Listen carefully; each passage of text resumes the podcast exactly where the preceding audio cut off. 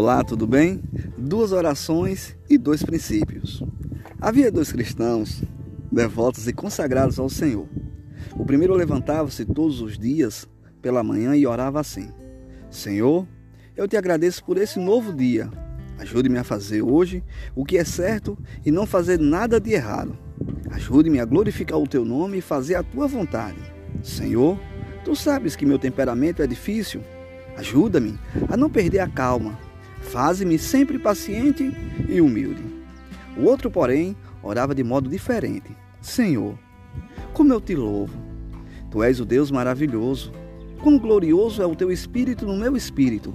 Senhor, olho para ti, contemplo-te e te adoro, agradeço-te e te louvo. Muito obrigado, pois tenho comunhão contigo.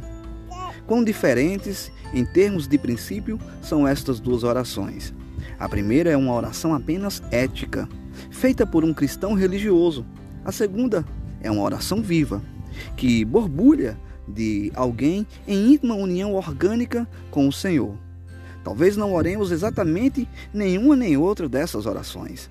Porém, com certeza oramos segundo o princípio geral de uma ou da outra. Ou somos éticos e religiosos, como o antigo Saulo, ou vivos e borbulhantes como o renovado Paulo. Que você seja sempre renovado a cada dia, fazendo sempre o melhor. Que você tenha uma linda e maravilhosa semana. Deus abençoe.